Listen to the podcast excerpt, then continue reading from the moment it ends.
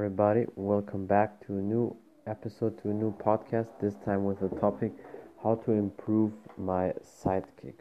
Well, first of all, with all the kicks, whatever you do in general training, you need to warm up and then you need to do a little bit of stretching, but not um, a passive stretch, do a dynamic um, stretch, dynamic mobility, and then we can start. Uh, first of all, again with all the kicks you need to pick up or lift up your knee as high as you can and then extend the leg and do side kicks. There are a few drills, a few exercises you can do and I will talk you through them. First of all, just leaning on a wall or um, holding on a chair, lift your leg up, do a proper side kick uh, just to the body, body uh, height level and try to do the technique as perfect as you can do turn your foot uh, outside when you kick and then when you kick the side kick snap the leg back stay with your knee up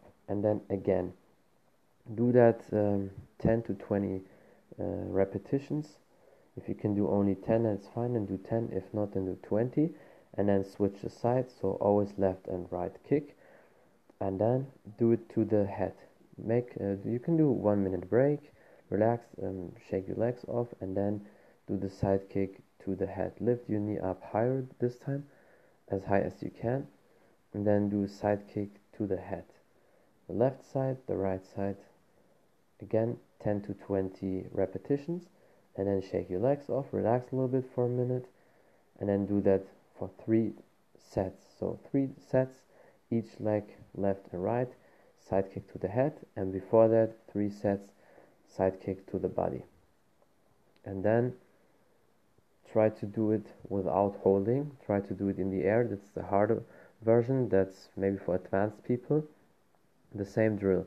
Side kick to the body. Left and right 10 to 20 repetitions. And then to the head. Always three sets and between each set one minute break. Then you can do it with the resistance band you can lean on the wall or you can do it in the air if you want because when you do uh, the side kick with the resistance band it's much harder and you also increase your power uh, for your kicking level. You're getting your glute and hips worked and that's the power you need on the muscles for the side kick. So you can really pull the resistance band as hard as you as you want to do uh, as you want to do the side kick pull the uh, resistance band towards your face and then you can see you can feel how how it is. If it's too strong then lose it up a little bit. If it's uh, too easy then you can pull a little bit harder. Uh, again three sets 10 to 20 repetitions and then do a hopping drill. So you lift your knee up and you hop forwards and backwards and always lift your knee up as high as you can and then lower your knee down but your foot never touches the ground so you do that. Also back and forth. Try to do as many rounds as you can do. There's no repetition limit but you can go if you can do it for five minutes do it for five minutes. If you can do it only for one minute then for one minute. Um, and these are pretty much the exercises. Now what should you know about the side kick when you do the side kick try to extend your leg as far as you can go really outside. And there are two variations. You can hit the side kick with your heel or completely with your foot. I prefer with the heel at the end when I snap my leg outside because then you have a little bit more push and it hurts more.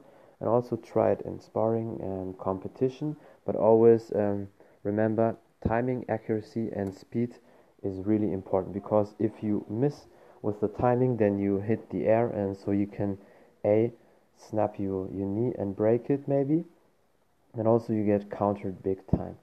And try to do the side kick in both stances. So if if your uh, left foot is forward then try to do with the lead leg with the left leg the side kick and then switch the, uh, the stances in southpaw and do then with the right side kick with the right leg the side kick and the same goes for people who are southpaw in general. Then just do southpaw first and then switch the stances. Um, yeah that's it. There's nothing really more um, to know about for now if you want everything in details of course you can hit me up, you can message me. Uh, thank you so much for listening, for tuning in, and share my podcast in your stories if you want. And until next time.